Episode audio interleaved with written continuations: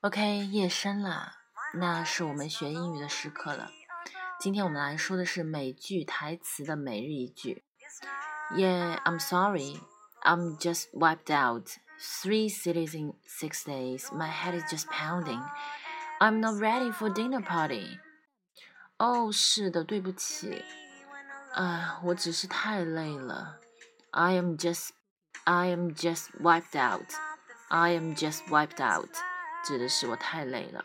那还有两种说法，一种是 I am so beat，就是 B E A T 表示特别累；还有一种就是 I am just tired，或者是 I I am so tired 都可以。然后接下来我们要说的是，我们六天跑了三个城市，怎么说？Three cities in six days. Three cities in six days. Six days. My head is just pounding. 哦，我的头真的好嗡嗡作响，好重，好累，好大。I am not ready for dinner party. 哦，我真的是没有准备好去看参加这个晚宴。OK，我们再把整句话读一遍，把这种情感表达出来，就是我现在真的好累，好累这种情感啊。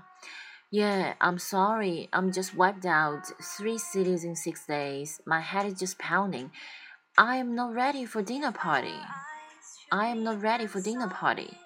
OK，你学会了吗？希望这句话对你有用，我觉得特别实用，你觉得呢？如果喜欢我的节目的话，就不要忘记关注微信公众号“小紫美语”，拜拜。